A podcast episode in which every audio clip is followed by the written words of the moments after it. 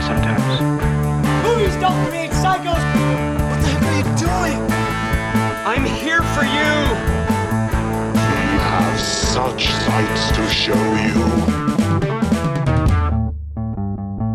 Herzlich willkommen bei Filme zum Dessert. Mein Name ist Christian Grundei und äh, bei mir ist heute erstmalig, glaube ich, Victoria. Hallo Victoria. Hallo Christian. Hallo. Ja, wir reden heute über einen Film. Aber bevor wir zu dem Film kommen, ich meine, das ist immer so ein bisschen, man macht hier ein großes Geheimnis draus, aber jeder, der den anklickt, sieht das ja oben im Titel, welchen Film wir besprechen. Es ist ein südkoreanischer Film Ja. mit dem Titel Burning von 2018. Ja, genau. Ja, wie geht's dir? In, in, wir sind hier mitten in der äh, Corona-Quarantäne zu Hause, deswegen hier über Skype verbunden. Ja, ähm, es ist sehr ambivalent. Also, das ist ja momentan das, das Thema, was am größten in den Medien ist. Und ich habe das Gefühl, es hat auch niemand anders mehr gerade ein Thema.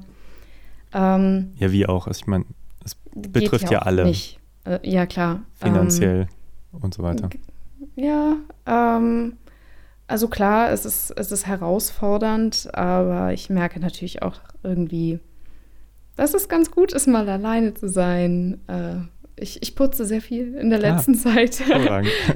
Ja, gucke auch mehr Filme ähm, und ich habe das Gefühl, wenn ich ähm, diese herausfordernden Seiten äh, von diesem Thema gemeistert bekomme, sind die guten Seiten, also eben, dass man mal zu Hause ist und ein bisschen mehr Zeit für sich hat, eigentlich gar nicht mal so schlecht. Also es ist irgendwie ein bisschen ambivalent. Corona zwingt die gesamte Welt so ein bisschen in Einkehr zu gehen und sich mit den Sachen zu beschäftigen, die zu Hause erstmal da sind. Und das wirft, glaube ich, auch viele Dinge einfach auf, also macht viele Dinge klar. Mhm. Also hat so eine enthüllende Power, habe ich gerade das Gefühl. Ja, ich habe heute auch schon das Küchenfenster geputzt. Also Das habe ich vor drei Tagen auch ganz gemacht. stolz, ja. Gibt Ja. noch zwei, drei mehr Fenster in dieser Wohnung, aber dann ist es auch geschafft für dieses Jahr. Ja, wunderbar. Schon Ja. mal was von der To-Do-Liste abgehakt, für das man sich sonst keine Zeit nimmt. Auf jeden Fall. Ja, ich habe auch gerade gedacht, äh, wann wollten wir das erste Mal schon Podcast aufnehmen? Das ist auch schon ein Weilchen her. Das war so. Ein Jahr? Auf jeden Fall zum? Filmfest hatten wir ziemlich konkret vor, über zwei Filme zu sprechen und das hat auch nicht so richtig funktioniert. Stimmt. Da, hatte ich Das, äh, ja. Da, da wollten wir eigentlich über, das ist eigentlich, irgendwann machen wir das nochmal. Da wollten wir nämlich über zwei Katrin Gebbe-Filme sprechen, Tore tanzt und äh, Pelikanblut. Ja, ähm, Nina Hoss, äh, Pelikanblut, ich fand den ja ganz toll Mhm. und du fandest den schwieriger. Ja, äh, beschissen trifft es, glaube ich, ganz gut. ähm, ja, das gibt auf jeden Fall ein bisschen Gesprächsthema. Also lass uns das gerne nochmal im Kopf behalten. Ja, weil ich wurde, wurde heute auch gefragt, ähm, ob hier bei jedem Podcast wir immer so, so konträre Meinungen haben, so ein bisschen, damit es knallt. Und ich habe irgendwie gesagt, nee, das passiert eigentlich selten und das wäre so mal, endlich mal ein Kandidat, Wo sich zwei Leute richtig fertig man so machen. richtig, sich richtig battlen kann. So. Ja, Geil. ja, komm, wir, wir suchen uns vielleicht auch mal einfach ein paar Filme raus, wo wir wissen, okay, ich finde den super, du findest den richtig scheiße. Äh, jetzt lass mal aufeinander losgehen. Und Genau. jeder mm, nimmt sich am Anfang so ein paar Argumente zusammen und dann geht es richtig ab. Ja, ja, eigentlich, eigentlich muss ich ja sagen, war hier die Prämisse von diesem Podcast, dass man Filme sich raussucht, die man tendenziell gut findet, damit man nicht in dieses ewige Bashen kommt, indem man sagt, das ist scheiße und das ist scheiße. Aber Aber das ist ja das Herausfordernde daran, dass, dass man einen Film hat, der ähm, auf der einen Seite total gehypt wird vielleicht und dann teilt er aber auch ganz viele Gemüter, die dann einfach sagen, wie, wie kannst du den gut finden und dass sich dann darüber irgendwie eine Art Kommunikation entwickelt. Also es ist ja nicht ein persönliches Bashen, sondern es geht ja um was. ja, Dann ja das also- stimmt. Wäre mal spannend. Ja, Lass ja. uns das mal im Kopf behalten. ja. ja dein, dein letzter Vorschlag, hattest du ihn eigentlich gesehen, den Aid? Äh, nein, nein, nein. okay. Ich habe ihn mir nicht angeschaut, weil du gesagt hast, dass er schlecht Ah, ich habe ist. den angefangen und ich habe gedacht, das, das wird nichts, das wird wirklich nichts. Ja, was heißt Okay. schlecht? Ähm, also zur Erklärung, wir haben halt diesen Film gucken wollen, der klang ja irgendwie auf dem Papier ganz gut, äh, über eine Frau mit Angststörungen. Ähm, und dann habe ich ihn aber angefangen und festgestellt, okay, der scheint irgendwie in Echtzeit erzählt zu sein. Es geht wirklich um 80 Minuten ab ihrem Aufstehen, wie sie aus dem Bett kommt. Der Wecker klingelt super nervig. Dann duscht sie, leidet und irgendwann geht sie am Ende des Films aus dem Haus. Und habe ich gedacht, ich we- weiß echt nicht, worüber wir da reden wollen. Naja, also ich dachte mir, Vielleicht wollen wir über einen Film sprechen, der so ein bisschen thematischen aktuellen Bezug hat zu der momentanen Situation. Ja. Und der Film handelt eben von einer Frau, die aufgrund einer äh, Angststörung ähm, nicht aus dem Haus geht. Und ich dachte mir einfach, das ist vielleicht ganz spannend, sich mal anzuschauen, wie, wie das Menschen machen, die seit zwei Jahren oder mehreren Jahren das Haus, die Wohnung wirklich nicht verlassen haben. Okay. Ähm, ja, daher dieser Quarantäne-Gedanke schwang schon mit. Hm. Aber jetzt, jetzt muss ich mir, glaube ich, doch mal anschauen, weil es, es Okay. klang ganz spannend. Also so ein Echtzeit-Gedanke. Wir werden sehen. Vielleicht ist er, Zeitleiden. Ja, ich bin gespannt. vielleicht Aber- können wir uns über den streiten. Ja, vielleicht. Ja. ja. Ja. Egal, aber jetzt haben wir über The Burning oder einfach nur Burning gesprochen. Burning, Von 2018 genau. von, jetzt muss ich den, ach, ich tue mich mit koreanischen Namen leider ein bisschen schwer, von Chang Dong Lee. Der, Klingt gut. ich weiß nicht, ob ich von dem mal was gesehen habe. Der hat, ähm, der hat jetzt wohl seit acht Jahren gar keinen Film gemacht und davor hat er ein paar Filme gemacht, deren Titel ich sehr gut kenne. Also ich habe mich eine Zeit lang sehr mit dem südkoreanischen Kino beschäftigt und er hat halt Filme gemacht, Oasis und Peppermint Candy. Ich weiß ehrlich gesagt nicht, ob oder welchen ich davon mal gesehen habe. Das kann gut sein. So Anfang 2000 irgendwie in dieser Phase, wo dieses ganze südkoreanische Kino so groß geworden ist. Aber auf jeden Fall waren das Titel, die relativ bekannt waren. So. Also auch die Zeit, wo irgendwie das südkoreanische Kino so groß geworden ist.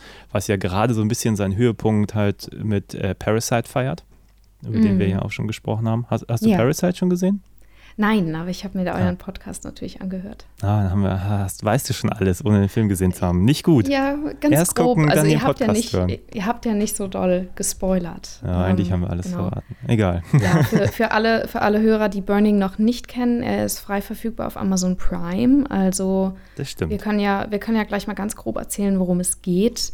Und dann äh, den Hörern die Möglichkeit geben, abzuschalten, sich den Film anzuschauen und hinterher dann den Podcast zu hören. Ja, das ist doch schön. Da können äh, Ja.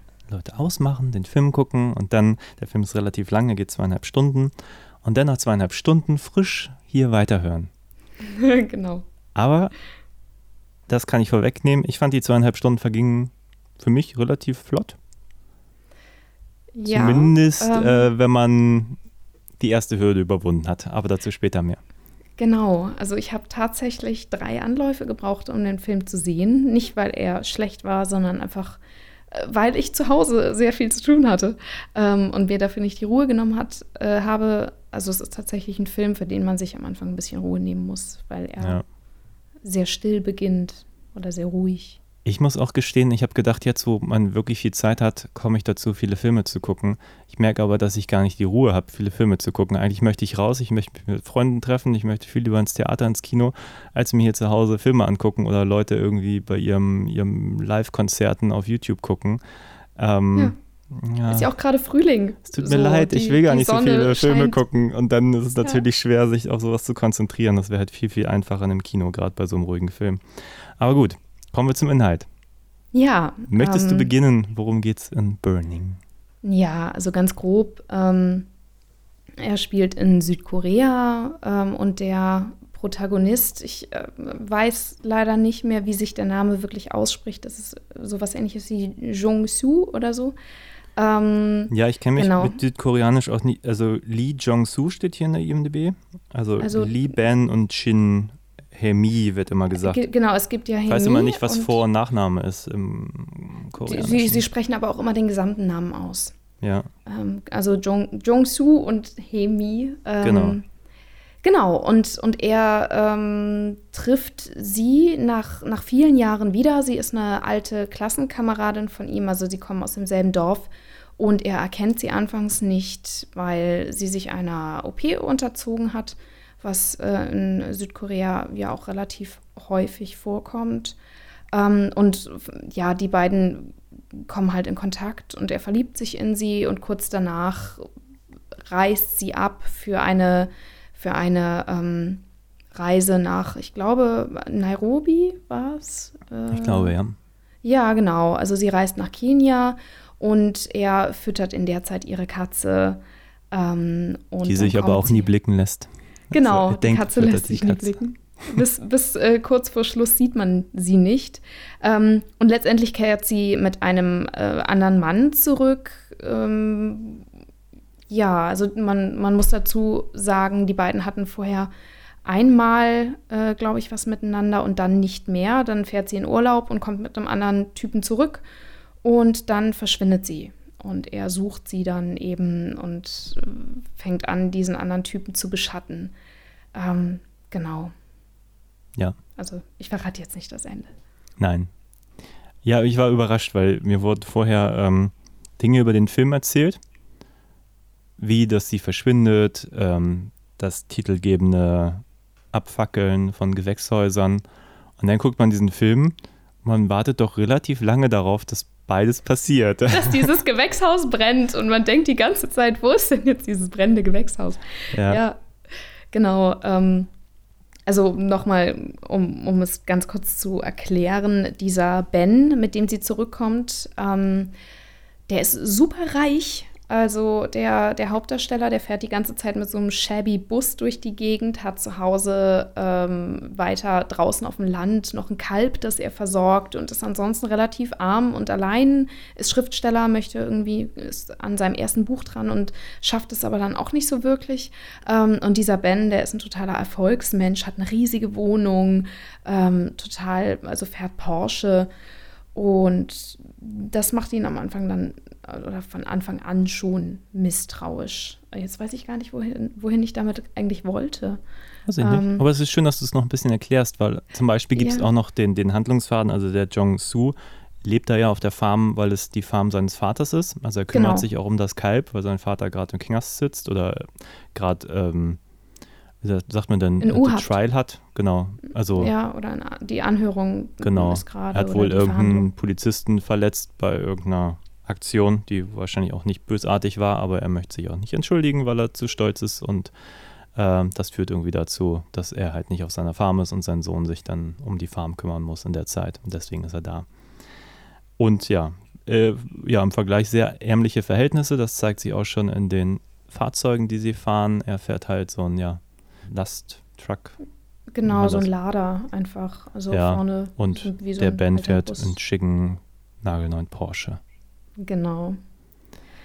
Ja, Ja. Gesellschaftskritik ist halt auch bei Parasite ganz großes Thema. Hier offenbar auch.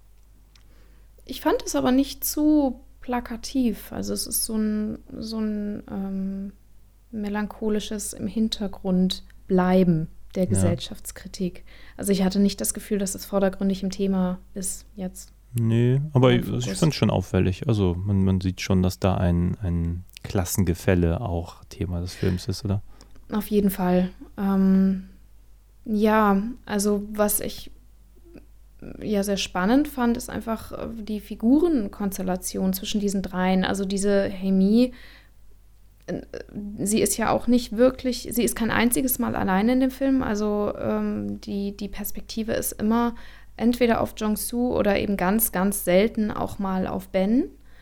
Ähm, und es scheint sich dann zwischen diesen beiden irgendwann so eine Verbindung zu spinnen oder, oder so ein Verhältnis, das, das man versucht zu durchschauen.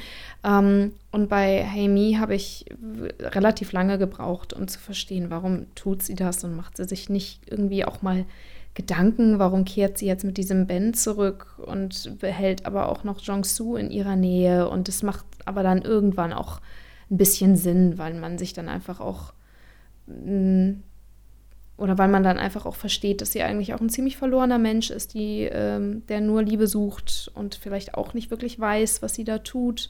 So, aber ähm, ja, äh, die Hauptbeziehung, die in dem Film wirklich thematisiert wird, ist tatsächlich für mich diese Beziehung zwischen diesen beiden ungleichen Männern, weil Jong-Soo gerät da dann eben so rein.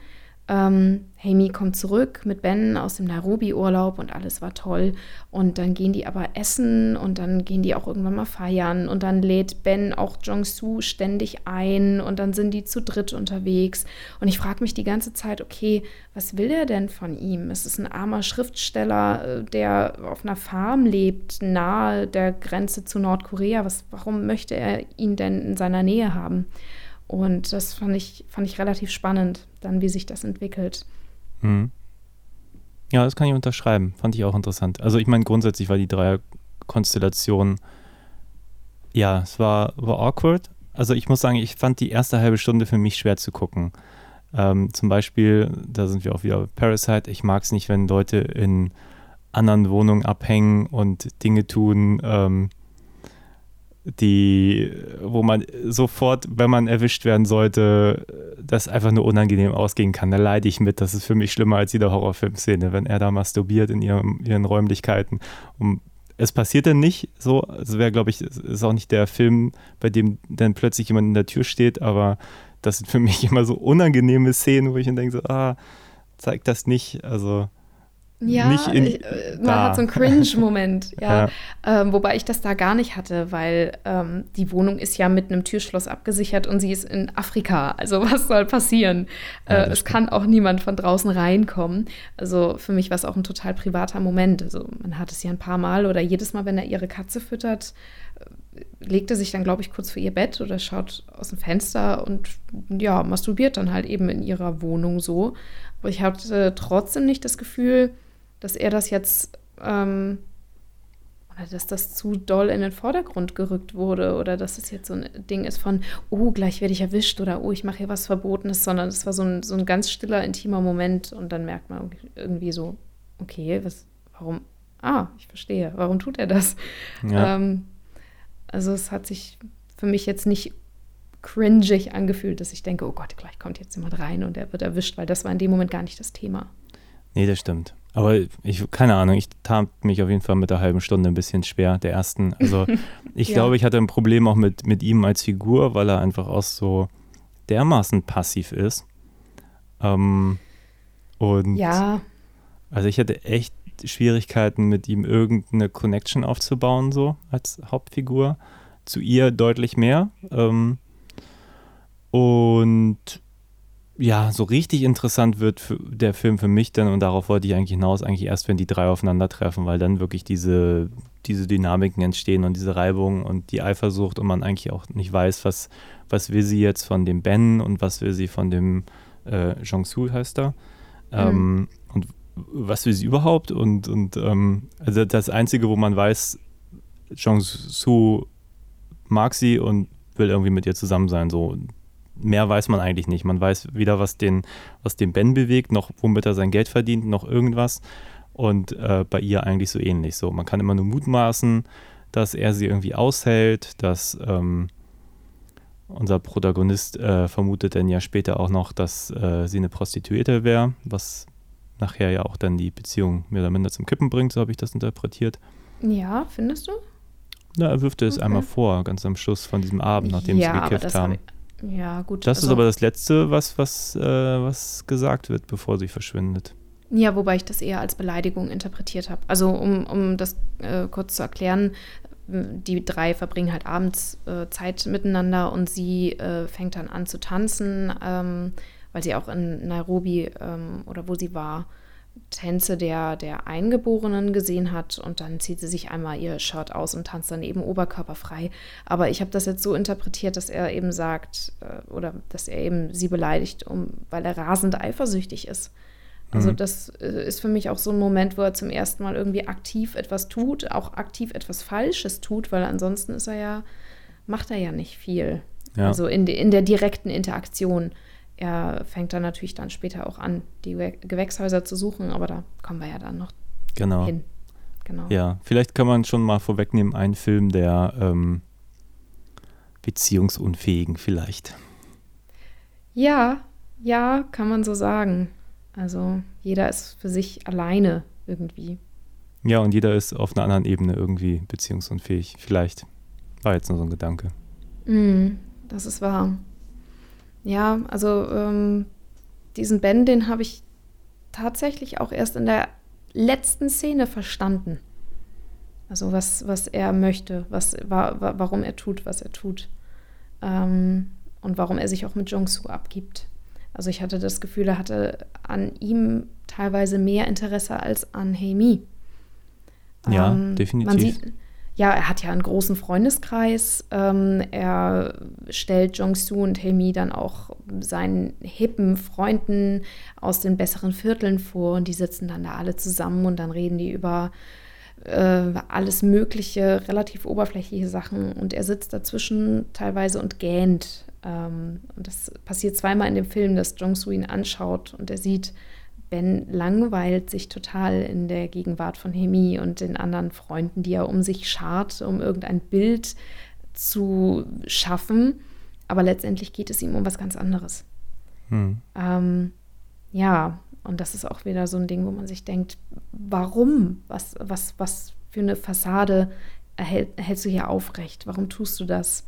Und äh, gegen Ende habe ich dann auch verstanden, okay, er versucht das, glaube ich, wirklich zu verstehen was Menschen zusammenhält. Er hat sich ja extrem darüber amüsiert, dass Jong-Soo gesagt hat, ja, ich liebe sie, ich möchte mit ihr zusammen sein, ich kann nicht ohne sie. Hm. Er fand das so amüsant. Und ich glaube aber, es ist vielleicht auch so ein Geheimnis, dass er zu erforschen sucht, okay. zu lösen sucht. Ja, bin ich auf deine Interpretation gespannt. Das Ende hat mich wirklich, wie ich eben schon sagte, ein bisschen ratlos zurückgelassen. Aber dazu glaube ich dann erst später, weil ich glaube, bis dahin haben wir hier noch ein paar Dinge, die wir ansprechen können. Ja, gerne. Ja, es sind so viele Sachen, die der Film aufmacht. Also wir haben halt auch die, wir haben ja auch seinen, seinen Vater, seine Mutter hat er 16 Jahre nicht gesehen. Ähm, die soll später im Film auch nochmal vorkommen. Auch eigentlich interessant, was sie möchte, wie sie sich benimmt. Ähm, dann, ich weiß nicht, ob wir es erwähnt haben, Jong-Soo ist Schriftsteller oder möchte Schriftsteller sein und schreibt dann irgendwas. Ich glaube, das ist eine Ebene, die jetzt für den Plot als solchen nicht so wichtig ist, aber für die Interpretation dessen, was passiert, glaube ich, immens. Was haben wir noch für Figuren? Mm, eigentlich gar nicht so viele. Also die, die Figur der Mutter hast du ja eben schon mal ganz kurz angesprochen. Das fand ich jetzt aber nicht besonders bezeichnend. Ähm, ich fand sie einfach extrem egozentrisch. Mhm. Ähm, und er sagt aber, so wie er ist, einfach, ich löse jetzt deine Probleme, ich regle das. Also sie hat noch nicht mal ein Auge für ihn oder ein Ohr für ihn, war 16 Jahre nicht da, er sitzt vor ihr, schaut sie an und sie spricht nur über sich. Ja, ähm, und starrt vor allem ziemlich demonstrativ einfach nur auf ihr Handy. Also es ist. Ähm ja, genau, genau. Und, und er sitzt dann da und selbst da ist er nicht in der Lage zu sagen, ey, sag mal, was ist denn bei dir los? Oder wo warst du die letzten 16 Jahre? Sondern einfach nur, ja, also mach dir keine Sorgen, Mama, ich, ich löse deine Geldprobleme. Äh, zusätzlich zu seinen Problemen mit seinem Vater.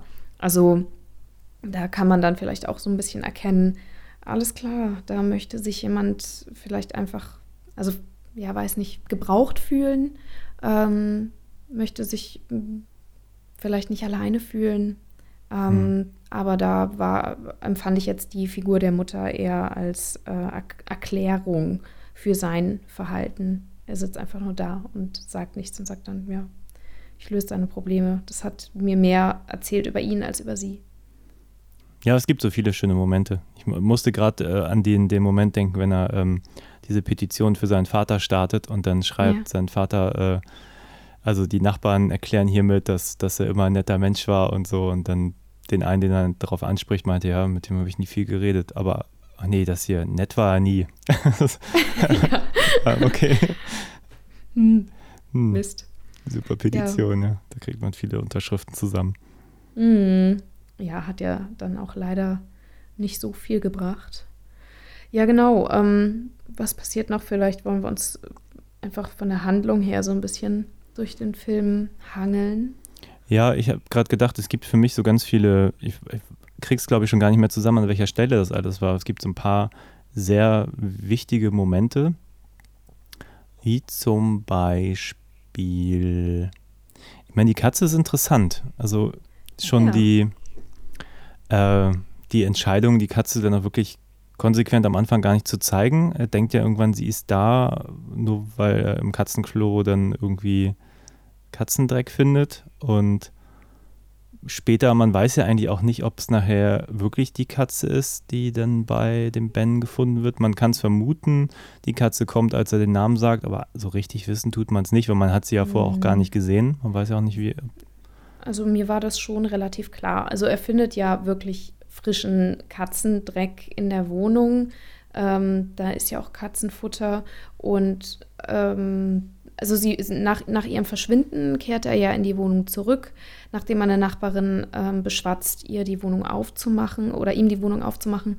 Und alles ist super unnatürlich aufgeräumt. Es, es fehlt nichts aus der Wohnung, aber die Katze ist weg. Äh, ich meine, klar, sie war vorher nicht sichtbar, aber sie war ja da. Ähm, und der, der Katzendreck und das Katzenfutter ist weg, äh, sind Hm. weg. Und ansonsten fehlt aber nichts. Es ist einfach nur unnatürlich sauber. Sogar ihr Koffer steht da noch rum, ähm, was auch bedeutet, okay, sie ist nicht verreist, sie ist nicht abgehauen. Ähm, und dann zusätzlich in dem Film noch den Hint zu bekommen, okay, sie hört aber auf ihren Namen und sie lässt sich von ihm einfangen, obwohl sie sehr scheu ist. Ähm, und von ihm lässt sie sich aber anfassen und kommt dann auch, als er ihren Namen ruft. Also das war für mich schon relativ klar, dass das die Katze ist.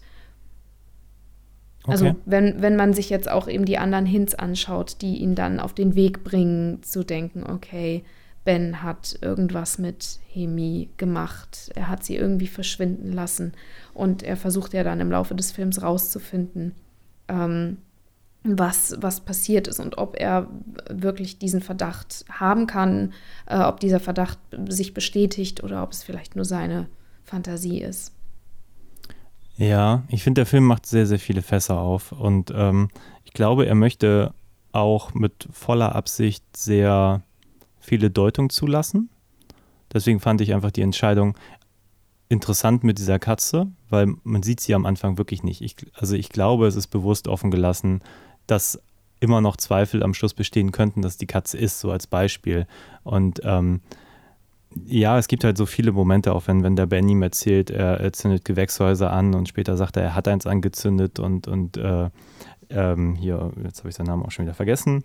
Jong Soo ähm, hat nun wirklich irgendwie jeden Tag alle Gewächshäuser der Gegend abgeklappert und da hat nichts gebrannt. Er ist schon sogar so weit, hat sich reingesteigert, dass er selber fast eins angezündet hätte, einfach nur, damit mal eins brennt oder so, hat man den Eindruck. ähm, und im Nachhinein hatte ich zum Beispiel den, den Eindruck, dass ähm, es gibt ja auch noch diese diversen Anrufe und irgendwann hört man auch mal, dass da irgendeine Aktion passiert, als sie dann eigentlich schon verschwunden ist oder am Verschwinden ist und, und man weiß eigentlich überhaupt nicht, was da passiert. Ähm, und ich, man weiß auch nicht, ob er guckt er in die Gewächshäuser, weil er ihre Leiche da auch irgendwie vermutet schon. Also es wird halt so dieses Fass aufgemacht von, wir haben da diesen, diesen American Psycho-Typen vielleicht, der super nett ist, der, der alles kann, der gut kocht, der das tolle Auto hat, von dem man nicht weiß, was er verdient. Sie ist weg, er hat einfach die nächste Freundin, es scheint ihn halt überhaupt nicht zu tangieren. Er macht auch noch so, so, so Aussagen wie, ja, ähm, auf, auf dich konnte sie sich verlassen und mir hat das ein bisschen leid getan, dabei fühle ich sonst eigentlich nichts so. Und so, ich war ein bisschen eifersüchtig, kenne ich eigentlich gar nicht das Gefühl. Und also der macht halt schon, schon, also der Film macht eigentlich alles, um ihn so ein bisschen als so einen potenziellen Psycho darzustellen, ohne, glaube ich, das irgendwie am Schluss einzulösen, was man da womöglich reininterpretieren kann in den Film. Naja, also ich habe das eher so verstanden. Es, es gibt ja neben der Katze, ähm, die so einen Zweifel äh, weckt an der Geschichte von Hemi, ähm, gibt es ja auch noch die Geschichte von dem Brunnen. Ähm, also sie erzählt. Das war das, was mir eben nicht eingefallen ist, genau, der Brunnen. Ah, Ja. okay, der Brunnen. Ähm, ja, also sie erzählt, dass sie als Kind in einen Brunnen gefallen ist und Jong-Soo sie gerettet hat. Ähm, und das war für sie eine sehr traumatische Erfahrung und er erinnert sich aber nicht daran, ähm, weil das passiert ist, als die beiden noch ganz jung waren und er weiß es eben nicht mehr. Und sie ist deswegen auch ziemlich mm, ja, aufgebracht oder in einem, in einem Moment sagt sie eben so, ja, also er kann sich noch nicht mal mehr daran erinnern, dabei ist es passiert. Und man denkt so, das ist aber sehr untypisch. Ähm, und dann erfährt er von allen möglichen Verwandten und Leuten im Dorf so, ja, was gab denn die in Brunnen? Was, was redest du denn da von einem Brunnen? Und dann fängt man an, an dieser ganzen Geschichte zu zweifeln. Ähm, denkt, ja, vielleicht ist Ben ja doch nur ein netter Typ, der vielleicht ein bisschen komisch ist, aber was erzählt sie denn da für Lügengeschichten? Ähm, und letztendlich sagt ihm ja seine eigene Mutter, doch, doch, es gab einen Brunnen, da weiß nur keiner mehr von, weil der irgendwie weit weg war oder ausgetrocknet, ja, deswegen ausgetrocknet. nicht mehr als Brunnen verwendet wurde, ja. Genau, genau. Und auf einmal macht es wieder Sinn. Ähm, und daher für mich war schon klar, okay, sie hat eine Katze und die ist auch bei ihm und sie ist auch in den Brunnen gefallen und sie erzählt die Wahrheit und man muss nicht an ihr zweifeln. Und ähm, das mm, ja, erhöht für mich am Anfang die, ein bisschen die Spannung, weil man einfach nicht weiß, so äh, ist es vielleicht äh, einfach nur eine Einbildung und sie sitzt jetzt wieder gleich bei Ben im Auto ähm, oder es stellt sich raus, die war gar nicht weg, so oder keine Ahnung. Ähm, das wäre dann natürlich auch nochmal so ein, so ein anderer Hint gewesen, aber sie, sie taucht ja am Ende wirklich nicht mehr auf. Mhm. Was, Hat dich das äh, überrascht? Nein, gar nicht. Also ich habe fest damit gerechnet. Ähm, das Ende hat mich aber dann trotzdem auch überrascht. Ähm, also es hat mich nicht gewundert, es hat mich nicht verwundert. Ich kann es mir jetzt im Nachhinein auch relativ gut erklären oder denken. Ähm, aber mit was für einer Entscheidung, also ich weiß gar nicht, ich möchte nicht spoilern. Ähm, ich möchte ja, wir werden irgendwann spoilern, aber ich meine, wer den Film jetzt guckt, der ja, hätte jetzt schon genau. eben irgendwie mal pausieren können und kann jetzt weiterhören. Ja, genau. Also äh, jetzt ist die Zeit, um auf den Pause-Knopf zu drücken und sich den Film bis dahin mal anzuschauen, weil ab jetzt wird gespoilert. Ja. Ich denke, jetzt haben wir genug vorgewarnt. Ja. Ja, also wie gesagt, ich habe hab da viele, viele Punkte in dem ganzen Film, die, ähm, also um das vorwegzunehmen, ich habe den Eindruck, man, man kann ihn viel deuten, eben auch auf so einer Ebene, weil er Autor ist, eine Geschichte schreibt, auch als er darauf angesprochen wird von Ben, auch sagt, ja, ich verstehe eigentlich das Leben nicht und ähm, äh, ich habe da viel Deutung, dass auch das Ende womöglich auch einfach nur ein, ein womöglich geschriebenes Ende ist, dass vielleicht auch die ganze Geschichte ab dem Zurückkommen vielleicht gar nicht stattgefunden hat. Ähm, sind jetzt nur so ein paar, paar Gedanken, die ich habe, die mir so ein paar Dinge erklären könnten in der Logik des Films. Also hm. der, was für Gedanken ja. dahinter stecken können. Grundsätzlich muss ich sagen, ich bin mit Murakamis äh, Geschichten relativ gut bewandert. Ich habe einige Romane gelesen. Ähm, der hat hier, ich weiß gar nicht, ob es eine Kurzgeschichte war oder ein ganzer Roman, äh, die Vorlage geliefert. Im Original brennen wohl, das brennt ja nichts, aber äh, eher so Barns, also so, so Schuppen und keine Gewächshäuser. Das haben sie wohl geändert. Mhm. Ähm, ansonsten kenne ich die Geschichte nicht, viel mehr habe ich auch nicht dazu gelesen. Ähm, aber was man sagen muss, ich habe Murakami irgendwann dann nicht mehr gelesen, weil es immer die gleiche Geschichte war. Immer irgendwer verschwindet, irgendwas Mysteriöses passiert, Leute gehen lethargisch durch die Gegend, die Protagonisten sind immer super passiv. Alles das, was auch in diesem Film ist, ist in dem typischen Murakami-Buch immer über drei, vier, 500 Seiten ultra präsent und ich habe, weiß nicht, fünf, sechs, sieben Romane gelesen und dann hatte ich keine Lust mehr. So. ähm, ich mochte den Film, aber ähm, wenn man Murakami kennt, ist man nicht mehr überrascht von dem, was man in diesem Film sieht. So. Ja, gut, das ist ja dann auch, wie wenn jemand Sci-Fi-Romane schreibt, das ist ja dann irgendwann auch ein bestimmtes Genre oder ein, ja, etwas, das man von dem Autor natürlich dann irgendwann kennt. So. Ja, aber, aber ich finde es da schon auffällig. Es sind immer die gleichen Zutaten. Es ist immer ein äh, passiver Hauptcharakter. Äh, es ist immer ein Mysterium. Äh, es ist immer sehr nostalgisch. Es ist sehr ruhig. Also es sind schon sehr, sehr viele, viele Dinge, die, hm. finde ich, sehr typisch sind für ihn. So. Ja, ja, kann ich verstehen. Aber mir fällt gerade ein, wir haben noch gar nicht das mit den Gewächshäusern erklärt. Ähm, ja. Ja, sollte man vielleicht mal ganz kurz darauf eingehen. Und zwar, die, die drei hängen ja dann irgendwann zusammen rum ähm, und äh, ja, haben, haben Spaß. Äh, Hemi tanzt, dann geht einmal ein Joint rum. Also es ist dann schon irgendwie auch so ein bisschen Idylle. Und sie ist dann irgendwann total stoned und liegt im Bett und, oder auf dem Sofa. Ähm, und dann sitzen die beiden äh, Männer draußen und Ben gesteht, oder es ist, es ist wie so ein Geständnis, habe ich das Gefühl, ähm, oder auch so ein Ding, auf das er ein bisschen stolz ist, äh, erklärt er eben, dass er in einem relativ genauen Rhythmus von zwei Monaten regelmäßig Gewächshäuser abbrennt. Und dass ihm das so ein, so ein Hochgefühl gibt, so ein Bass, den er in seinem Brustkorb dann fühlt. Und jetzt sei es so langsam mal wieder an der Zeit und er sei eigentlich hier, um ein Gewächshaus zu inspizieren, also in dem Heimatdorf, ähm, in dem sie dann an dem Abend sind. Ähm, die besuchen Jong-Soo nämlich zu Hause. Ja, und das ist äh, die, die Szene, in der er erklärt, ja, ich möchte mir eigentlich hier ein Gewächshaus hier in der Nähe anschauen und ich werde das auch bald abbrennen. Also tut dann auch seine Absicht so kund.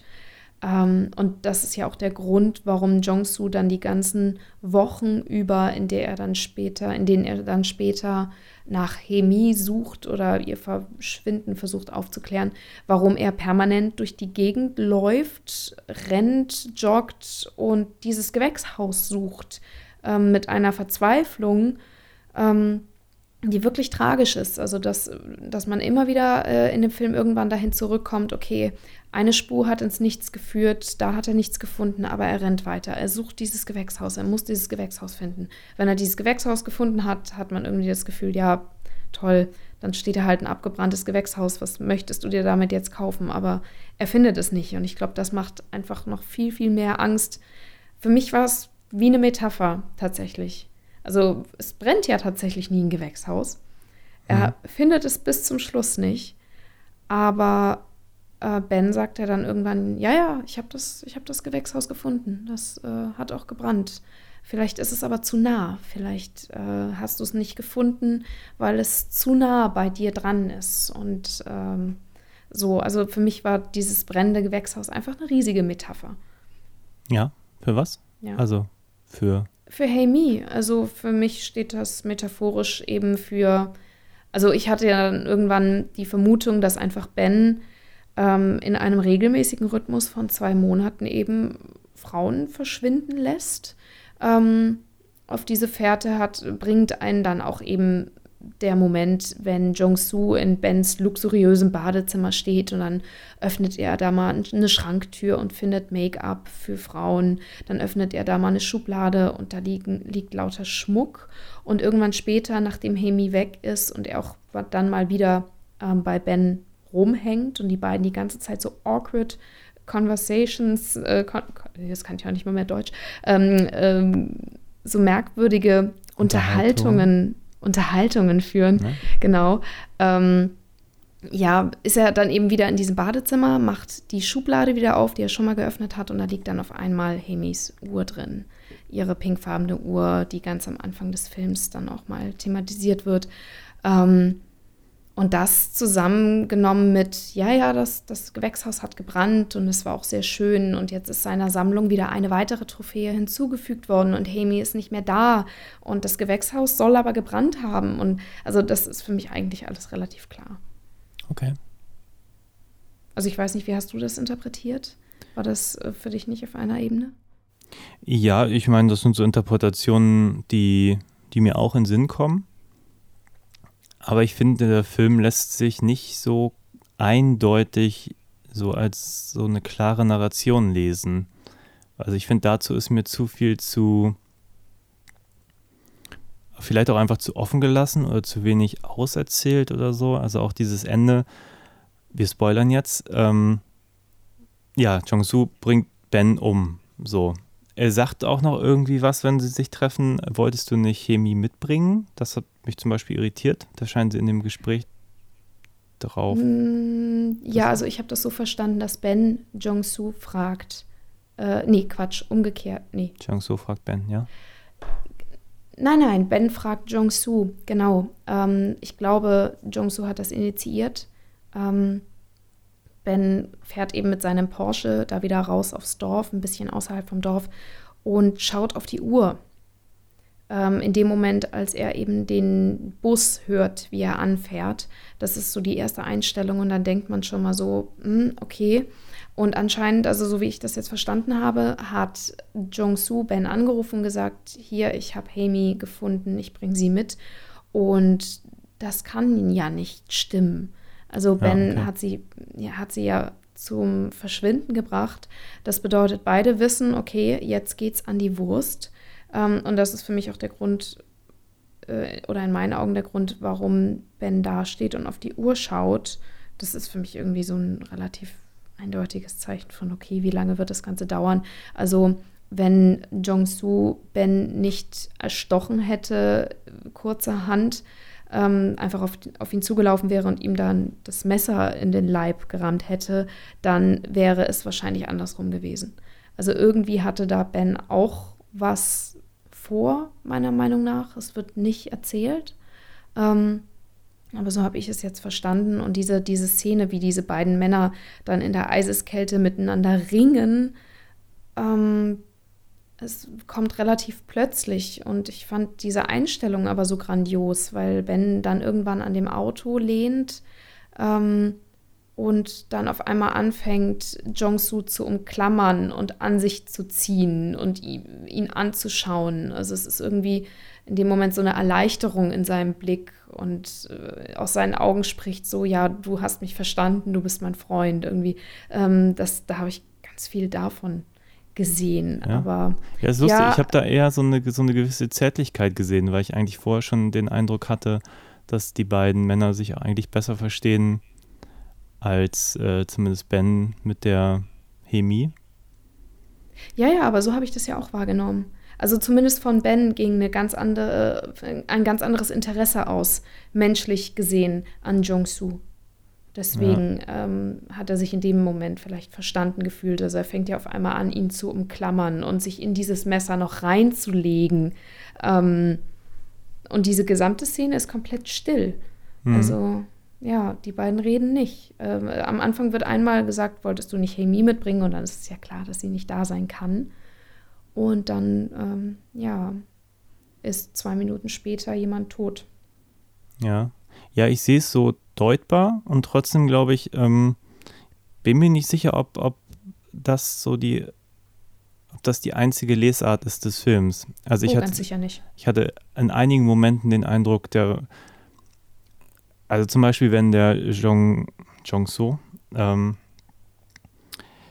das erste Mal bei ihm im, ihm im Badezimmer, Jong-Soo, und das erste Mal im Badezimmer ist und ähm, dieses Schminkzeug findet und dann auch die ganzen Ketten und so, war jetzt nicht meine erste Reaktion, das könnte jetzt von irgendwelchen äh, verflossenen oder umgebrachten Frauen stammen, sondern ich hatte eigentlich den Eindruck, okay, der könnte jetzt irgendwie sich selber irgendwie schminken und, und, und Sachen anlegen und so. Und das in dem Kontext von, er hat eindeutig mehr Interesse an, also Ben jetzt an ihm als an Hemi, hatte für mich so ein, so ein, so ein gewisses Fass aufgemacht. Also es wird dann nicht wieder, es wird Mhm. nicht geforst, sage ich mal, dass er irgendwie scheinbar irgendwie an ihm Interesse hat, so. Aber also auf so, so einer anderen Ebene.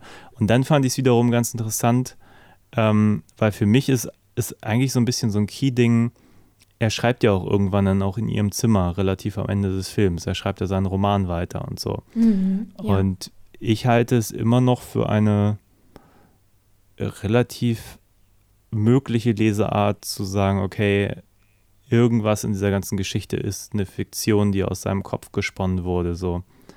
Aber auch da ist der Film eigentlich nicht klar. Also er sagt jetzt nicht wirklich, so ist es gewesen, sondern ich habe nur den Eindruck, er gibt viele Möglichkeiten vor, wie Dinge gelesen werden können. Ja, also den Gedanken, dass Ben ein Doppelleben führen könnte und eigentlich ähm, vielleicht einfach eine, kein, kein äh, heterosexueller Cis-Mann ist, sondern äh, vielleicht transsexuell ist oder homosexuell oder in irgendeiner Weise einfach nicht der Norm entsprechend, der hat sich mir einen ganz kurzen Moment lang aufgedrängt, aber ist dann auch schnell wieder gegangen, ähm, weil es einfach nicht in den, ähm, in, zu den restlichen Themen gepasst hätte. Also da war so viel andere, anderen komische Scheiß einfach, ähm, dass ich das, glaube ich, ähm, das, das wäre zu einfach gewesen. So, und es gibt ja auch diese Szene, ähm, in der er dann seine neue Freundin mit diesem total teuren Make-up, das er da nagelneu in seinem Koffer aufbewahrt, äh, schminkt. Und sie sitzt vor ihm und schaut ihn an und hat eigentlich ein bisschen Angst oder fühlt sich nicht wirklich wohl. Und er hält aber ihr Kinn fest und äh, schminkt ihr den Mund rot und guckt sie dabei an. Also das, das hat für mich auch schon wieder sowas, sowas Rituelles im Sinne von, okay, ich ähm, genieße jetzt meine Macht ähm, und nicht so sehr, ja, ich möchte vielleicht das Zeug selber benutzen oder so. Ähm, und das war für mich die Szene, wo, wo mir auch am deutlichsten klar wurde, okay, das ist keine Einbildung von Jong-Soo. Ähm, ben ist nicht nur ein netter Typ. Ben ist vielleicht ja ein Psychopath, der versucht herauszufinden, was Menschen sind, warum Menschen fühlen, weil er versteht es nicht. Vielleicht fühlt er sich auch deswegen mit Jong-Soo verbunden, weil er sagt, ja, ich, ich verstehe die Welt nicht. Hm. Ähm, ich bin auch allein, ich habe auch keinen Anschluss, ich bin auf meine eigene Art einsam. Vielleicht ist es das, was ihn da anzieht, aber ich habe jetzt nicht irgendwie eine sexuelle Spannung zwischen den beiden wahrgenommen oder auch nicht von Ben ausgehend. Hm. Das kann ich nicht unterschreiben. Aber hattest du den Eindruck, du konntest generell zu einer der Figuren irgendwie connecten? Hattest du da Eindruck, du hattest da wirklich äh, Sympathiefiguren oder wie haben die so auf, auf dich funktioniert? Oder wie, hm, also bei Jong-Soo dann am Ende schon. Wenn man, man braucht ein bisschen, um ihn zu verstehen, weil er eben so wahnsinnig introvertiert ist. Ähm, das war für mich jetzt aber nicht unangenehm. Bei Hemi habe ich, wie gesagt, eine Weile gebraucht, weil man sich am Anfang nur, nur denkt, so, ja, Mädel, machst du dir dann überhaupt keine Gedanken? Aber äh, gegen Ende versteht man sie schon und sie erzählt ja dann auch ein paar Sachen, ähm, aber der Fokus ist wirklich nicht auf ihr. Ähm, ich habe auch total die Verbindung zwischen ihr und Jong-Soo vermisst. Also er, er, verehrt sie, er, er möchte ihr nah sein, aber man weiß bis zuletzt nicht, okay, was hat sie ihm für Gefühle entgegengebracht? Weil selbst äh, in der Szene, als Ben erzählt, ja, Jong-Soo Amy hat dir total vertraut und, und du warst für sie ein ganz besonderer Mensch. Das kommt ja auch aus Bens Mund. Da weiß man ja auch nicht, was davon dann stimmt und ob er für sie nur ein Freund war oder ob sie sich mehr gewünscht hat. Also ihre, ihre Motivation versteht man bis zuletzt nicht so wirklich, weil sie sie, glaube ich, auch selber nicht kennt. Ähm, also da in, in dieser ganzen Konstellation ist sie für mich eher, eher Mädchen als Frau. Ähm, einfach weil sie so was wahnsinnig Kindliches noch hat und sich nicht so wirklich ja, mit den Folgen ihres Handels auseinandersetzen möchte. Also sie kommt da einfach zurück, hat vorher mit Jong-Soo geschlafen, weiß vielleicht oder kann sich vorstellen, dass er sie mag. Und dann läuft sie aber die ganze Zeit mit diesem anderen super reichen, erfolgreichen Typen vor seiner Nase rum und sagt dann aber, ja, kommst du mit? Und ich lasse mich jetzt aber trotzdem nach Hause fahren im Porsche und du darfst zwei Stunden mit deinem Bus noch durch die Gegend fahren. Aber ja, also, hm. denk, äh, weiß nicht, fand ich jetzt nicht so nett, ähm, weil ich ja. mir einfach denke, okay, wenn, wenn du ihn als Freund siehst, dann behandle ihn doch auch so. Dann, dann sag doch, okay, du bist ein Freund von mir. Ähm, fand ich am Anfang ein bisschen schwierig, aber gegen Ende habe ich sie dann doch verstanden, weil sie auch, glaube ich, einfach ihre ihre eigenen Unglücke hat, mit denen sie zu kämpfen hat und die aber leider nicht so thematisiert werden. Also ich hätte da ganz gerne einfach noch ein bisschen mehr rausgefunden über sie. Und bei Ben, ja, er ist, glaube ich, die ganze, er ist auch undurchsichtig angelegt. Also man sieht ihn mal in einer einzelnen Szene, wenn er sich seine Kontaktlinsen einsetzt oder wenn er mit seinen Freunden unterwegs ist oder wenn er mal in den Spiegel guckt im Badezimmer. Ähm, und man denkt die ganze Zeit, wer ist der Typ? Warum hm. macht er das? Was, was ist los bei ihm? So, ja, die Frisur sitzt, aber was ist los bei dir? Hm. Ähm, ähm, ich weiß auch nicht. Und gegen Ende, ja, also habe zumindest ich verstanden, okay, er ist suchend auf eine Art und Weise. Ähm, niemand in dem ganzen Film ist ja auch mal wirklich mh, mm, regt sich mal wirklich auf oder kommt wirklich aus, aus der Fassung. Alle sind sie relativ still immer und machen und biegen alle ihre Emotionen sofort nach innen und machen dann irgendwas. Aber es ist nie so, dass jemand mal ausbricht oder einen Ausbruch hat und sagt, so, jetzt reicht's. Und ne, passiert, passiert ja auch nicht. Hm. Ich fand es aber eigentlich eine ganz gute Entscheidung, die Figur, also gerade von ihr, so ein bisschen offen zu lassen und die Information, die du jetzt auch irgendwie ein bisschen sagtest, ähm, die kam ja mitunter erst nach ihrem Verschwinden raus. Also dass sie, ähm, dass sie zum Beispiel Geldprobleme hatte. Also dann hat man im Nachhinein hat man eine Erklärung, warum sie eigentlich mit ihm zum Beispiel abgehangen hat, weil er einfach Geld hatte und ähm, so, dass das vielleicht so auch ein bisschen eine Zweckgemeinschaft war in ihren Augen. Also man weiß es nicht. Es ist alles sehr, sehr offen. Ähm, aber er lässt halt so viele Deutungen zu und das fand ich eigentlich ganz schön so. Mhm. Oder zum Beispiel auch die, die Verbindung mit Jong So. Man weiß, äh, Jong Su, Jong Su? Egal. Mhm. Ähm, man weiß ja eben nicht, ob die irgendwie von Ben ausging oder auch von ihr. So, ähm, das kann ja auch ein bisschen manipulativ sein. So, ich glaube, sie mag ihn so, aber eben offenbar auch nicht mehr. Sie, es gibt halt so diese awkward Moments, wenn sie sich so verabschieden, auch das erste Mal, wo es darum geht, in welchem Wagen fährt sie mit. Da sagen sie sich noch nicht mal auf Wiedersehen. Also hm. Da schweigen sie sich an und ja, von keinem kommt irgendwas. Also es sind immer so Momente, die man halt auch irgendwie, ich, ich kenne viele dieser Momente in abgeschwächt in ähnlichen Situationen, aber irgendwie solche Menschen kennt man, die einfach auch ähm, oder auch von sich selber, dass man in einigen Situationen einfach auch nicht weiß, wie gehe ich damit um, wie steht man jetzt zueinander. Und da fand ja. ich den Film halt sehr, sehr schön treffend in vielen Momenten. Ja, das ist schon richtig. Ähm, ja, da ist immer so viel Interpretationsraum. Also Ben fragt ja, hey Mi, soll ich dich mit nach Hause fahren? Und dann sagt Jong-Soo, ja, das wäre sehr nett, weil ich habe auch noch einen weiten Weg. Und dann steigt sie eben in Bens Porsche und nicht in den Bus. So, also es kann natürlich auch sein, dass sie ihn einfach anschaut, weil sie sich vielleicht gewünscht hat, okay, lad mich doch ein, so, aber sie, sie sagt ja nichts und sie macht ja nichts und ähm, sie ist einfach immer wieder dabei und Ben lädt Jong-Soo permanent ein und feiert Partys und sonst was. Und es ist ja nicht so, als hätten die beiden jetzt wirklich eine Beziehung zueinander auch oder eine Verbindung, also Hemi und Jong-Soo, dass sie sich besonders gut verstehen. Er ist immer irgendwie nur dabei. Und dann hm. sitzt er da. Und dann bekommt sie den Mund aber auch nicht auf, weil sie keine Ahnung, was von ihm erwartet, dass er ihn nicht gibt oder so. Also hm. zwischen den beiden ist nicht, nicht wirklich eine Connection, habe ich das Gefühl. Hm. Also nicht tief. Aber das macht ja diese, diese Liebe, die er empfindet, umso tragischer. Zu Amy.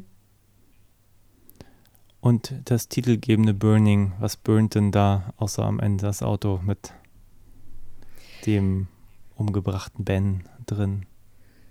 Ja, aber das, das reicht doch. Vielleicht brennt seine Liebe. Ja, ich wollte gerade sagen, Burning Hearts oder so.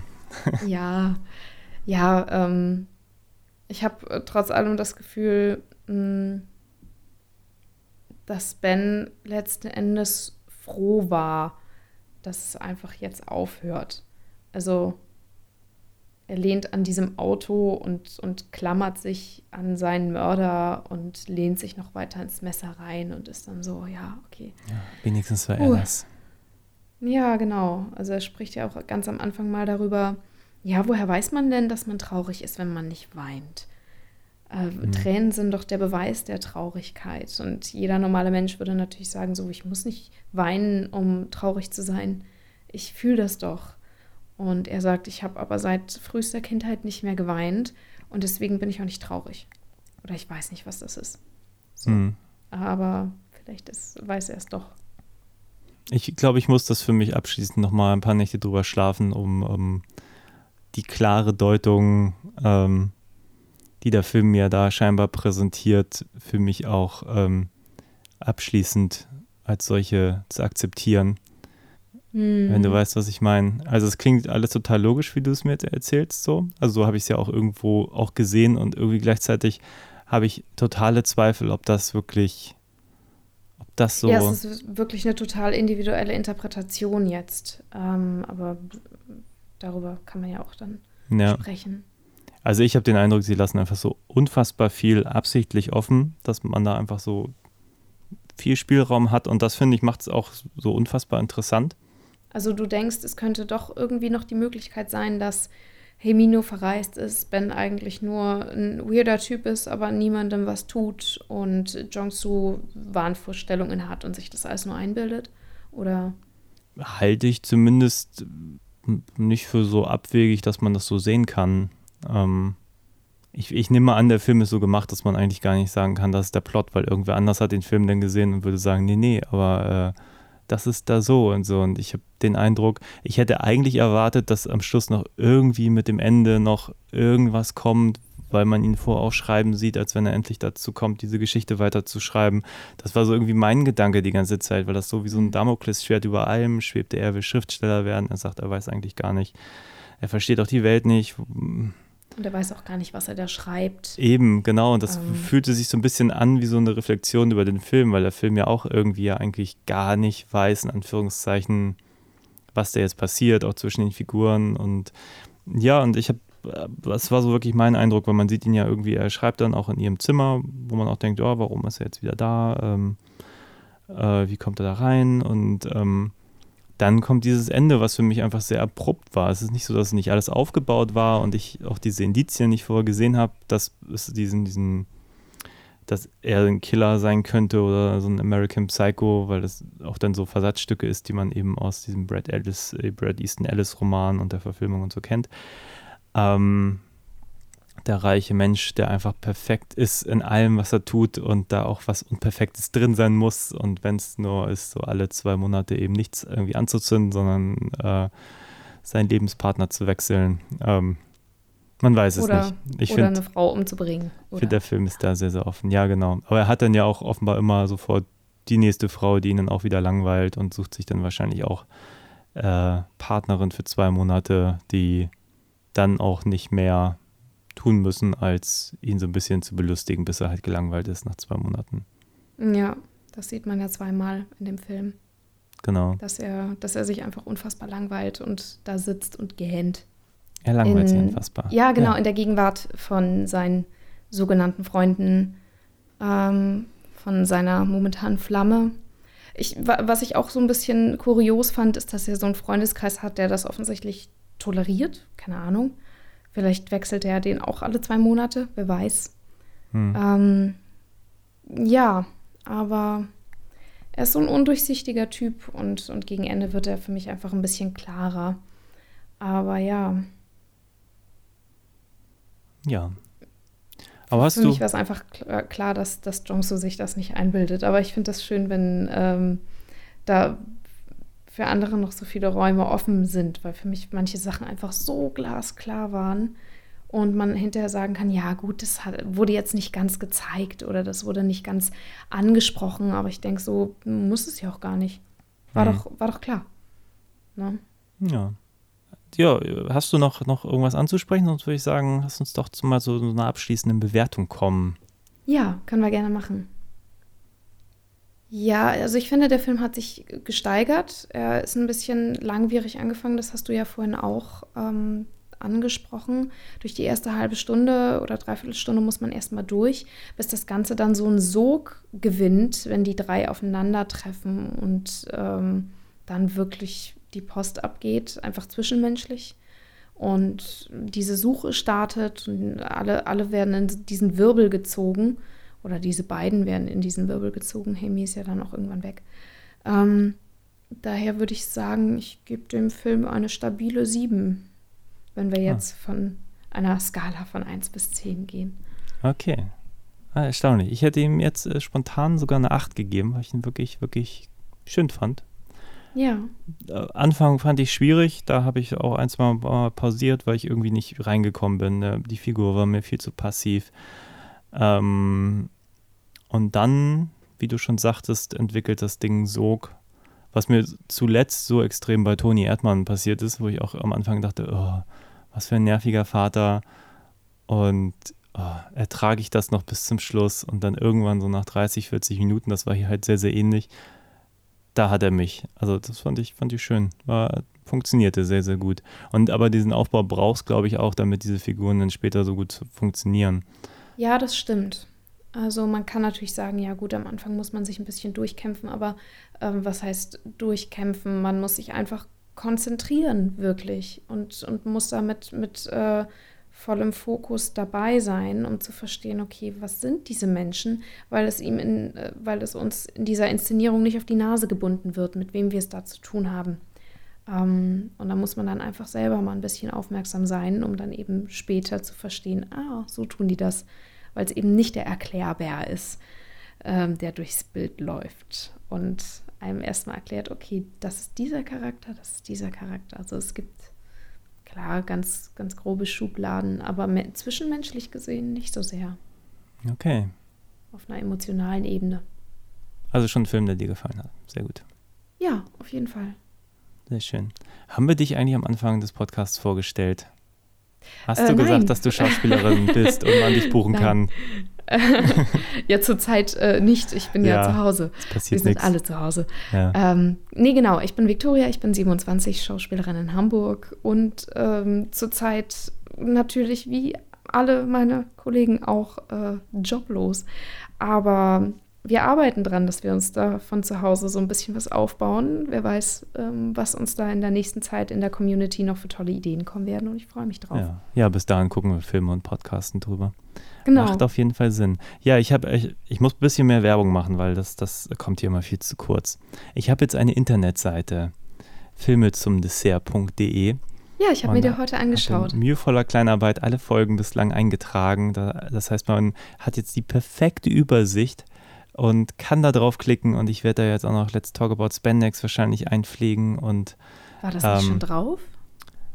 nee. Ich habe ich hab Ja, eine Folge jetzt. Ja, ja, na, ich Genau. will noch ein bisschen mehr. Ich hab- war ein paar Mal bei Basti und äh, er weiß, glaube ich, noch nichts von seinem Glück, aber ich hatte jetzt überlegt, vielleicht alle Folgen da auch zu verlinken, weil ich, das ist, also ich mag es, ich stehe da voll hinter, so auch wenn ich nicht in einer Folge dabei bin und so. Mal gucken.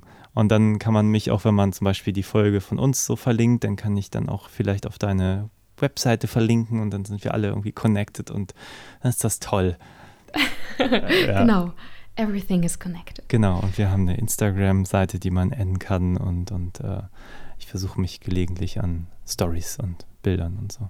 Ja, wunderbar. Das ist alles total spannend. Also, Ja, wir müssen jetzt in die Online-Welt so richtig kopfüber eintauchen. Wir haben ja nichts anderes mehr. Ja, In den nächsten wir haben ja Monaten nichts. wird's- Oh, Nein, also ich meine, wir, da, da wird es keine Festivals geben im Sommer. Ähm, also, nee, es ist aber ein komischer. Zustand. Es gibt ja immer mal Leute, Ja. die das hier irgendwie wie einen Kriegszustand bezeichnen. Und dann denke ich mir, ja, weiß ich, Krieg, wo man jetzt hier schön auf der Couch schläzen kann, Netflix gucken kann und, und irgendwie genug zu fressen hat und auch genug Klopapier hat. Ähm, ja, Mai, ähm, so, so schlimm finde ich das jetzt nicht. Aber ja, also klar. naja, Ich mache mir natürlich Sorgen, was das für die gesamte Kulturbranche bedeutet. Ähm, und auch einfach für unser Gesundheitssystem. Es gibt natürlich Leute, die sind, äh, die müssen da auch wirklich äh, von, von ihrer Existenz oder von ihrem Leben ähm, sich bedroht fühlen ähm, oder um ihr Leben bangen. Ähm, zu denen gehören wir ja glücklicherweise nicht. Da bin ich sehr dankbar für. Ähm, aber es kann natürlich auch ja, ganz, ganz neue Sachen aufdecken. Also was macht das mit uns als Weltgemeinschaft? Wie reagieren wir da als, als globale Gesellschaft auf diese Herausforderungen? Also vielleicht entscheiden wir uns hier mal zusammenzuarbeiten. Das wäre ganz schön. Vielleicht kommen da ja auch ganz viele neue Projekte raus und, und Initiativen und Leute schließen sich zusammen, weil sie eben in ihrer Wohnung sich mit sich selber beschäftigen müssen und merken, worauf es ankommt. Wer weiß, ich habe ich hab da auch ein bisschen Hoffnung, dass das nicht alles schlecht ist, auch wenn ich wahnsinnig viel Angst habe und mir Sorgen mache ähm, und ganz, ganz viel bedauere. Aber ich versuche mich da gerade einfach so ein bisschen rauszuziehen und denke, Mensch, wer weiß, was, was dabei rumkommt. Und wenn wir in ein paar Jahren da, da auf diese Zeit zurückblicken, dann werden wir vielleicht auch nicht nur Schlechtes darüber erzählen. Wer weiß. nee, war das Jahr, wo wir das CO2 gespart haben, was wir seit ja, wir 30 erreichen die Jahren jährlich mindestens hätten immer mehr sparen müssen. Und dieses Jahr geht es plötzlich dank eines Erkältungsviruses. Ja, Ah, ja, unfassbar. naja, gut. Aber lasst uns nächstes Mal mehr darüber reden, weil jemand, der es bis hierhin ausgehalten hat, der. Gibt's den? Ich habe keine Ahnung. Aber schön, dass du dabei warst und ich würde sagen, wir machen einfach Feierabend für heute und äh, Ja, sprechen einfach das nächste Mal über den nächsten Film.